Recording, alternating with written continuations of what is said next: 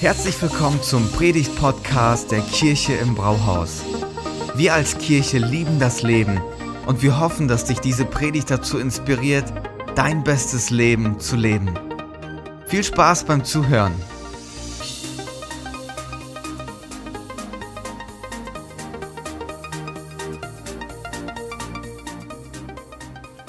Hallo, liebe Kirche im Brauhaus. Ich freue mich sehr, dass ich heute für euch predigen darf. Freue mich, dass wir gemeinsam Gottesdienst feiern. Und ich habe auf dem Herzen, über eine bestimmte Bibelstelle zu predigen, die viel über Veränderung sagt. Wir alle haben ja den Wunsch in uns, dass wir uns entwickeln dürfen, dass wir uns verändern dürfen. Und da macht uns das Wort Gottes sehr viel Mut, dass das nicht nur bei einem Wunsch bleiben muss, sondern dass wir wirklich sagen können, ich muss nicht so bleiben, wie ich bin. Ich darf mich verändern. Und ein sehr signifikanter Text, den ich sehr spannend finde, den ich sehr mutmachend finde und auch sehr interessant formuliert, den möchte ich uns heute einmal lesen und dann ein bisschen aufschlüsseln dürfen. Und diesen Text finden wir im ersten Johannesbrief. In 1. Johannes Kapitel 2 ab Vers 12 schreibt Johannes folgendes. 1. Johannes 2 ab Vers 12. Hier steht, ich schreibe euch, ihr Kinder, weil euch die Sünden vergeben sind, um seines Namens willen. Ich schreibe euch, ihr Väter, weil ihr den erkannt habt, der von Anfang an ist. Ich schreibe euch, ihr jungen Männer, weil ihr den Bösen überwunden habt. Ich schreibe euch, ihr Kinder, weil ihr den Vater erkannt habt. Ich habe euch geschrieben, steht dann weiter in Vers 14, ihr Väter, weil ihr den erkannt habt, der von Anfang an ist. Ich habe euch geschrieben, ihr jungen Männer, weil ihr stark seid und das Wort Gottes in euch bleibt und ihr den Bösen überwunden habt. Einige Feststellungen zu diesem Text. Hier sind ja verschiedene Gruppen angesprochen und adressiert. Hier wird von Kindern gesprochen, hier wird von jungen Männern gesprochen und ich ergänze mal junge Frauen. Also es werden Jugendliche, junge Menschen angesprochen. Und hier wird von Vätern gesprochen und da ergänze ich die Mütter. Also von einer Erwachsenenphase. Und was hier beschrieben wird, ist, dass es verschiedene Entwicklungsphasen gibt in unserem Leben als Christ.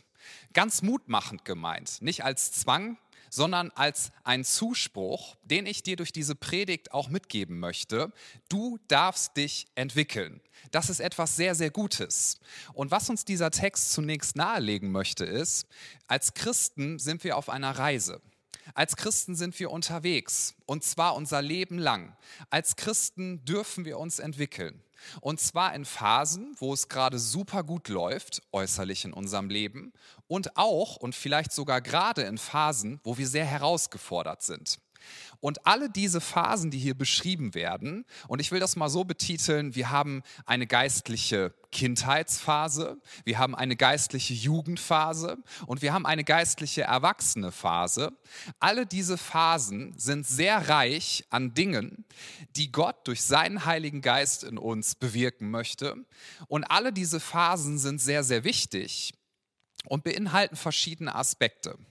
Schauen wir uns das einmal an. Also hier wird ja an Kinder geschrieben, hier wird an Jugendliche geschrieben und hier wird an Erwachsene geschrieben. Wodurch ist die Kindheitsphase im geistlichen Leben gekennzeichnet? Hier steht in Vers 12, ich schreibe euch, ihr Kinder, weil euch die Sünden vergeben sind, um seines Namens willen. Das steht in Vers 12 und in Vers 13 wird etwas später ja sich nochmal an die Kinder gerichtet. Da steht, ich schreibe euch, ihr Kinder, weil ihr den Vater erkannt habt. Also in einer geistlichen Kindheitsphase sind zwei Merkmale, die Johannes uns nahelegt, die ganz, ganz wichtig sind und übrigens, über die du als Christ auch niemals hinwegkommst. Das eine ist, dass wir den Vater erkennen und das andere ist, dass wir festmachen dürfen und auch sollen immer wieder, meine Schuld ist mir komplett vergeben. So, jetzt fragst du dich vielleicht, wie ist das denn mit diesen geistlichen Phasen? Ist es so, dass man diese Kindheitsphase durchläuft und dann ist die abgehakt, dann durchläuft man die Jugendphase und dann ist sie abgehakt und genauso ist es dann mit der Erwachsenenphase. Die Antwort ist ja und nein. Es stimmt, dass wenn wir gerade Jesus Christus angenommen haben und ihm unser Leben gegeben haben, dass dann sowas wie eine geistliche Kindheitsphase einsetzt. Aber all das, was wir dort lernen sollen und auch dürfen, wird uns unser ganzes Leben in der Nachfolge immer wieder beschäftigen. Nachfolgen heißt, dass wir uns auf Jesus Christus ausrichten und dass wir sagen, du darfst mein Leben prägen und du darfst es verändern. Also diese Phasen sind ganz, ganz wichtig. Sie bauen irgendwie auch aufeinander auf aber zeitgleich fließen sie auch immer wieder ineinander. Sprich, konkret gesagt, du bist nie über die geistliche Kindheitsphase ganz hinweg, denn diese Aspekte, die hier drin stehen, sind nicht nur irgendwie ABC des Glaubens, sondern A bis Z. Sind nicht nur ein Sprungbrett in den Pool, sondern sind tatsächlich der ganze Pool. Hier steht, ihr habt verstanden, dass euch die Sünden vergeben sind um seines Namens willen, also Schuld ist euch vergeben und ihr als Kinder habt den Vater erkannt. Ein Teil der Nachfolge ist und eine Grundlegung, dass du dich darin immer weiterentwickelst, dass du dieses Verständnis jeden Tag festmachst und auch aufsaugst, mir sind meine Sünden vergeben. Und dass du weiterhin aufsaugst, dieses Verständnis, Gott ist mein Vater, und zwar ohne Wenn und Aber, und nichts und niemand kann mir das streitig machen. Stellen wir uns mal kurz einen Säugling vor. Ein Säugling ist ja ein sehr süßes Wesen und ein Säugling macht ja noch nicht so viel, außer süß gucken, natürlich atmen, hoffentlich lächeln, manchmal schreien, in die Windel machen, schlafen und auch essen. Und ein Säugling, der nimmt alles aus seiner Umgebung, wenn ihm hoffentlich viel Liebe gegeben wird, einfach so auf und einfach so an. Ich will mal sagen, fast unverschämt. Ein Säugling wird sich nie die Frage stellen, ich muss mal überlegen, ob ich mir das Fläschchen auch irgendwie verdient habe. Ja, meine Mama, die macht hier so viel und mein Papa macht auch so viel und beide tragen irgendwie dazu bei, dass hier Geld reinkommt und dass das Haus sauber gehalten wird. Und was mache ich? Ich lieg nur rum und schreie und manchmal lache ich, dann finden mich alle auch ganz süß. Aber was habe ich schon zu geben und was habe ich schon zu leisten? Ich frage mich doch jedes Mal wieder, dieses Fläschchen mit Milch kann ich eigentlich nicht annehmen. Gut, ist ein bisschen übertrieben, aber vielleicht merkst du, worauf ich damit hinaus möchte möchte, ein Säugling wird niemals fragen, habe ich mir mein Fläschchen verdient? Habe ich mir das verdient, dass ich Liebe bekomme? Sondern ein Säugling nimmt das fast auf eine unverschämte Art und Weise an.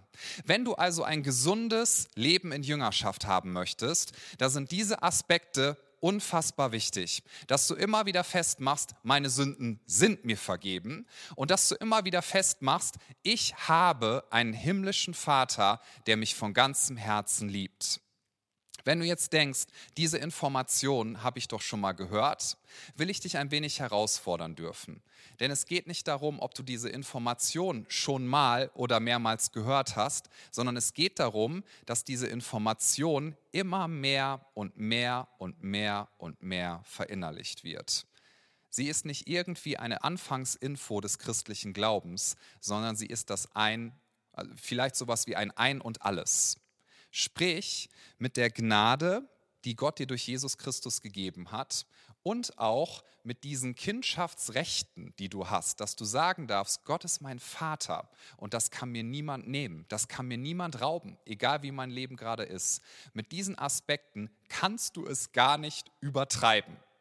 Ich weiß ja nicht, ob du vielleicht ein Mensch bist, der zu Übertreibungen neigt oder dazu Dinge auszuschmücken. Ich habe manchmal diesen Hang. Ich kann es wirklich übertreiben, wenn ich von einer Sache begeistert bin. Meine Frau und ich waren Anfang des Jahres in einem wunderschönen Urlaub in Mexiko und ich liebe mexikanisches Essen. Die ganze Palette, alles was da ist und wir haben richtig reingehauen, jeden Tag. So, und ich habe wirklich in zweieinhalb Wochen bei jedem Restaurantbesuch mindestens eine Portion Guacamole bestellt. Wenn du Guacamole magst, dann feier das jetzt gerne mit zu Hause ab.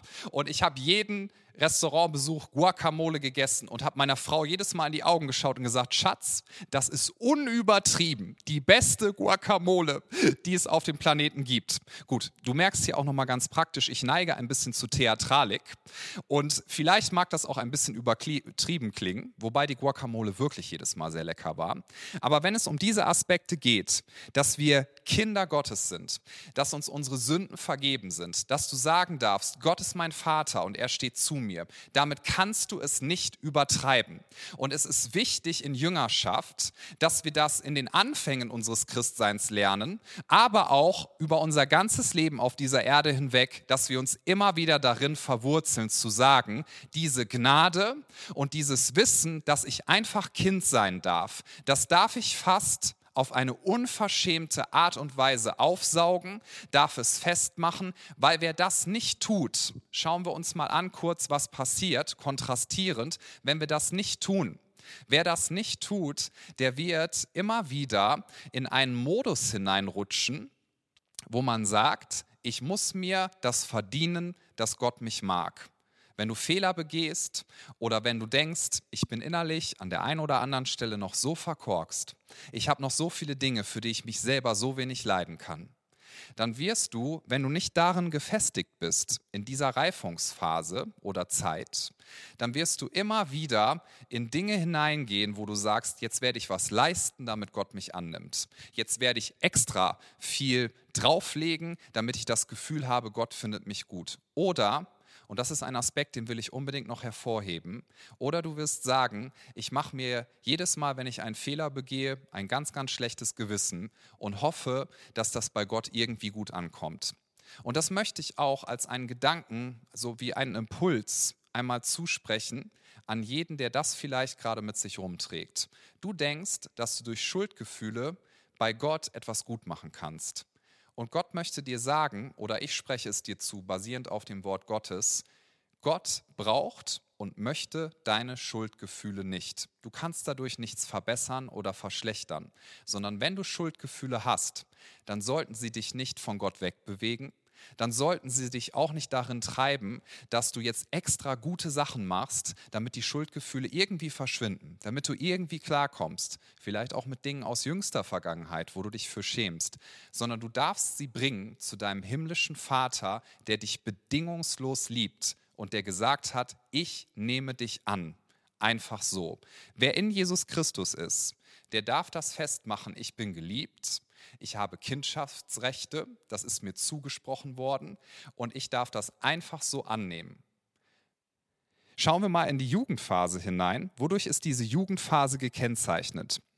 Hier steht in Vers 13, ich schreibe euch, ihr jungen Männer, weil ihr den Bösen überwunden habt.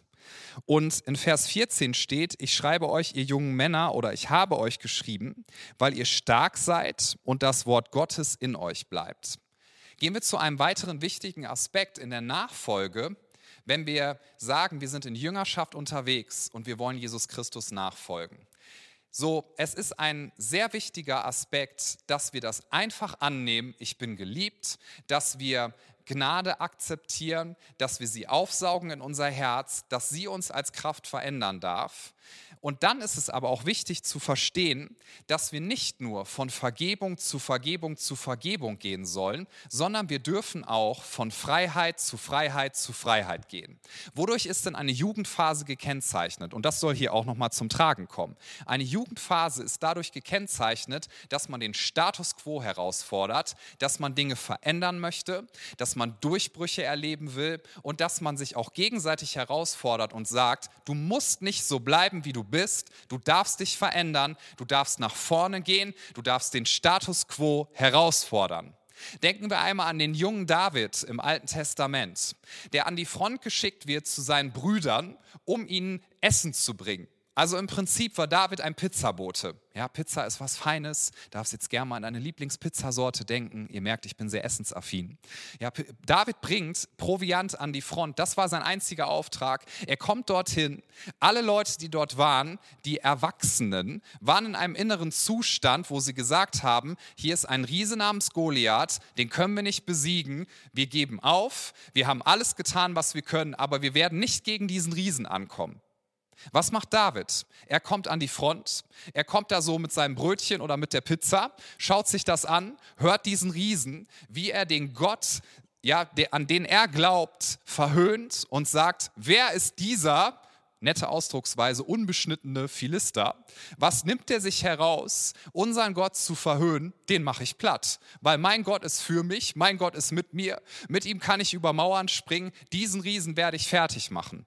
Versetzen wir uns mal an die Leute, in die Leute hinein, die an der Front waren und gekämpft haben gegen diesen Riesen. Ich glaube, wenn ich dort gestanden wäre, ich wäre auch latent genervt gewesen. Hätte mir gedacht, was will jetzt dieser junge Typ, der keine Ahnung hat, was wir hier täglich erleben, der keine Ahnung hat, was wir hier alles aushalten müssen, der keine Ahnung hat, wie stark dieser Riese wirklich ist und der keine Ahnung hat, was wir hier schon alles geleistet haben und versucht haben. Jetzt kommt er hier einfach hin und sagt ganz unbedarft, wieso macht ihr den nicht platt? Das ist überhaupt kein Problem. Ich wäre sehr genervt gewesen, aber ich möchte einen Punkt damit deutlich machen. Was der junge David hier getan hat, ist das folgende. Er hat den Status quo herausgefordert. Er hat dieses Mindset von Angst, von Unterdrückung und von wir werden es nicht schaffen herausgefordert und hat einen Durchbruch erlebt. Er hat diesen Riesen besiegt, weil er wusste, Gott ist größer und stärker. Und diese, diese Phase, die hier beschrieben wird, also diese Jugendphase, soll und darf davon gekennzeichnet sein, dass du sagst in der Nachfolge und auch mit anderen Christen zusammen, ich muss nicht so bleiben, wie ich bin, ich darf mich verändern. Im Neuen Testament wird dafür auch das Wort der Metamorphose gebraucht also was wir mit Metamorphose heute auch in unserem Sprachgebrauch haben, aus der Biologie. Wenn du biologieaffin bist, darfst du mir mal kurz in diesem Gedankengang folgen. In der Biologie haben wir ja gelernt, es gibt eine Raupe, die wird dann zu einer Puppe oder verpuppt sich und daraus wird ein wunderschöner Schmetterling. Und das ist das, worum es hier geht. Du darfst verändert werden. Du darfst von einer Raupe zu einer Puppe zu einem Schmetterling werden. Wenn du sagst, dieses Bild, das spricht mich nicht an, dann gebe ich dir ein vielleicht ein bisschen härteres Bild. Lass uns denken an Transformers. Autos verwandeln sich in Roboter, die das Universum retten. Ja, also wenn dich das Bild mehr anspricht, darfst du gerne das nehmen. In jedem Fall geht es in beiden Bildern um Verwandlung was aussagt, du musst nicht in dem Zustand bleiben, in dem du bist. Du darfst dich verändern lassen. Und jemand, der in Nachfolge unterwegs ist, darf sich immer wieder ganz liebevoll durch den Heiligen Geist herausfordern lassen. Du musst nicht in deiner Schuld stecken bleiben. Du musst nicht in den destruktiven Gedanken deiner Vergangenheit stecken bleiben. Du musst nicht in diesem negativen Mindset bleiben. Du musst nicht so bleiben, wie du bist. Du darfst dich verändern und du darfst nach vorne gehen und du darfst dich herausfordern und in Jüngerschaft ganz liebevoll wollen wir uns in Liebe die Wahrheit sagen und uns auch darauf hinweisen dürfen, wenn wir für eine ganze Zeit vielleicht schon an derselben Stelle stehen bleiben und den Status quo doch durchaus herausfordern könnten. Aber bitte lasst uns nicht vergessen dabei, dass all diese Phasen, die hier beschrieben sind, zusammengehören. Wenn ich dir jetzt sagen würde, guck mal, du fährst morgen in dem Urlaub mit deinem Auto und du darfst dich entscheiden, ob der Motor zu Hause bleibt oder das Getriebe oder die Bremsen. Dann wirst du mir sagen, das sind keine echten Optionen. Ich kann nichts davon weglassen. Ich kann weder den Motor weglassen, noch das Getriebe, noch die Bremsen. Ich kann nichts davon weglassen. Ich brauche alle diese Dinge, denn die, sie sind essentiell, sie gehören zusammen und sie sorgen dafür, dass das Auto fährt und dass ich es benutzen kann. Lass mich das mal übertragen auf diese Aspekte hier. Du kannst diese geistlichen Kindheitsaspekte nicht aus deiner Nachfolge rauslassen, aber eben auch nicht diese Aspekte der geistlichen Jugend. Dennoch gehört all das immer wieder zusammengebracht. Wir können nicht nur sagen, es geht darum, dass du überwindest und wehe, du überwindest nicht, dann fällst du da irgendwie aus einem Status raus. Nein, wir sollen aufsaugen und fast unverschämt annehmen, ich habe Gnade, Gott ist mein Vater, er ist an meiner Seite, nichts und niemand kann mich aus seiner Hand reißen. Das ist alles richtig und das dürfen und müssen wir immer wieder festmachen.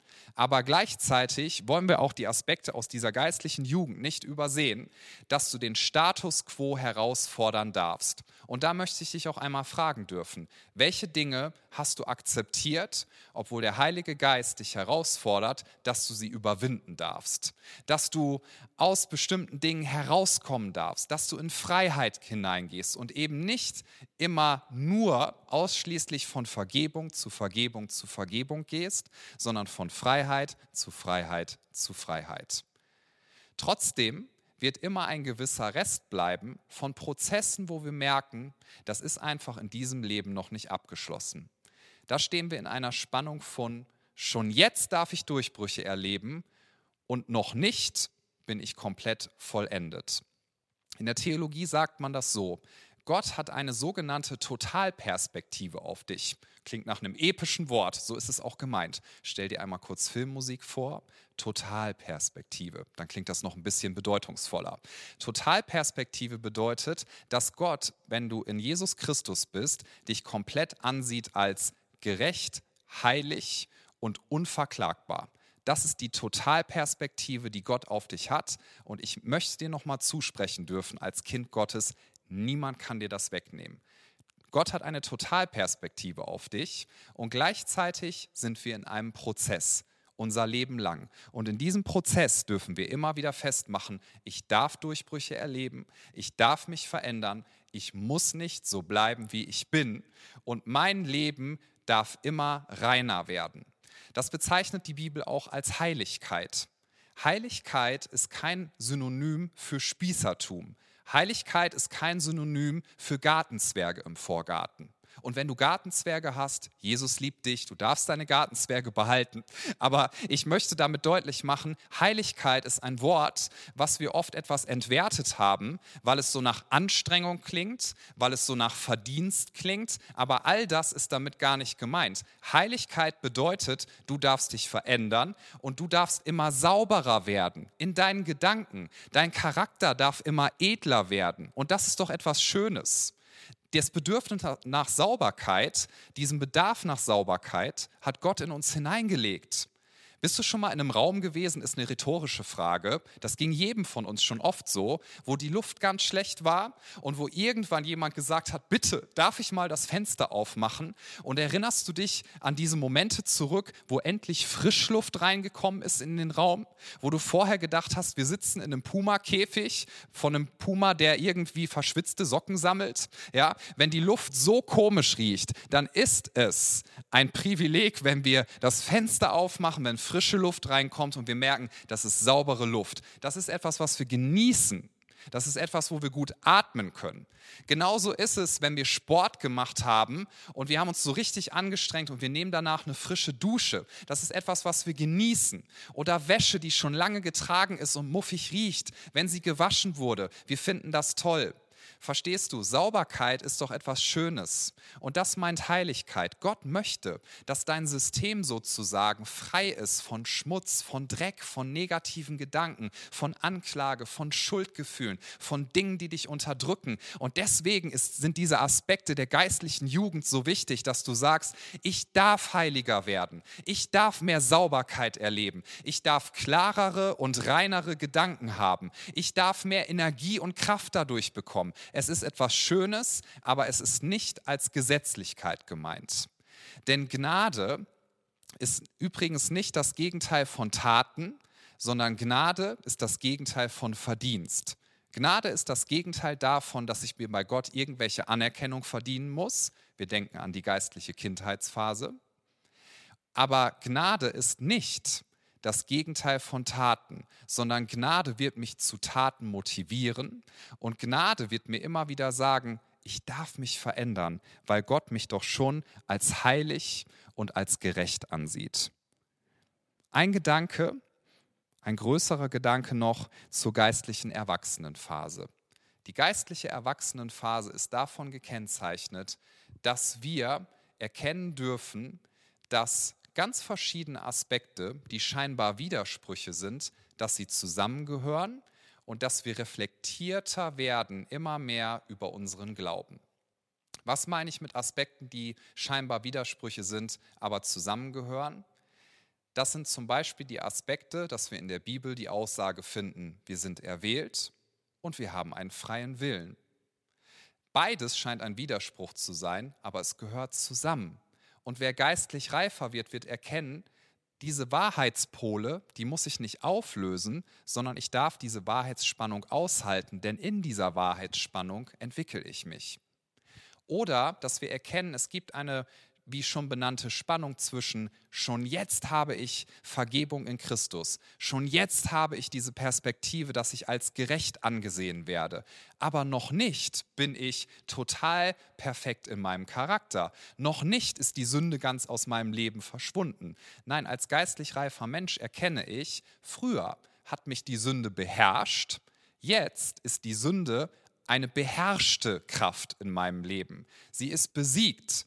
Aber ich habe immer noch mit schlechten Gedanken zu kämpfen. Aber ich habe immer noch mit Niederlagen zu kämpfen. Aber ich habe immer noch mit Charaktereigenschaften zu kämpfen, die erlösungsbedürftig sind und die verändert werden dürfen. Also es gibt viele verschiedene Spannungen in der Bibel, die zusammengehören und die wir nicht auflösen dürfen. Jemand, der, sagen wir mal, in einer geistlichen Kindheit stecken bleibt, der wird vielleicht nur auf bestimmte Aspekte gucken. Das kennst du sicherlich auch. Wer nicht in einer erwachsenen Zeit ist oder da hineinkommt, wird zum Beispiel Predigten hören über Gnade, sehr wichtiges Thema. Und dann wirst du hören, sagen wir mal, fünf Predigtteile zum Thema Gnade. Und wer geistlich noch nicht in eine Reifungsphase hineingegangen ist, wird dann nach solchen Predigten oft sagen, Pastor, ich habe verstanden, Gnade, Gnade, Gnade. Ich gehe jetzt mal aus allen Diensten raus, in denen ich drin bin. Und ich werde auch nur noch einmal pro Woche entweder den Gottesdienst schauen oder anwesend sein, weil ich lebe ja jetzt aus der Gnade und das habe ich verstanden. So, dann folgt darauf vielleicht eine fünfteilige Predigtserie über den Jakobusbrief Brief und da steht drin, Glaube ohne Werke ist tot. Und auf einmal schwenkt dieselbe Person um und sagt, Werke. Und Jesus hat gesagt, wir sollen Arbeiter in die Ernte schicken. Und das kommt ja vom Wort arbeiten. Und wir sollen tun. Und dieselbe Person, die bei der Gnadenpredigtreihe aus allen Diensten rausgegangen ist, springt jetzt auf einmal in fünf neue Dienste hinein und verausgabt sich bis zum Burnout. Merken wir was? Das ist eine gewisse Unreife. Und eine geistliche Erwachsenenphase ist davon gekennzeichnet. Nicht, dass wir abgeklärter werden, nicht, dass wir langweiliger werden, sondern dass wir sagen, die Aspekte der geistlichen Kindheit sind unfassbar wichtig und wir werden sie unser Leben lang verinnerlichen und mehr und mehr aufsaugen. Die Aspekte der Jugendphase sind unfassbar wichtig, dass wir Durchbrüche erleben dürfen, dass wir weiterkommen wollen.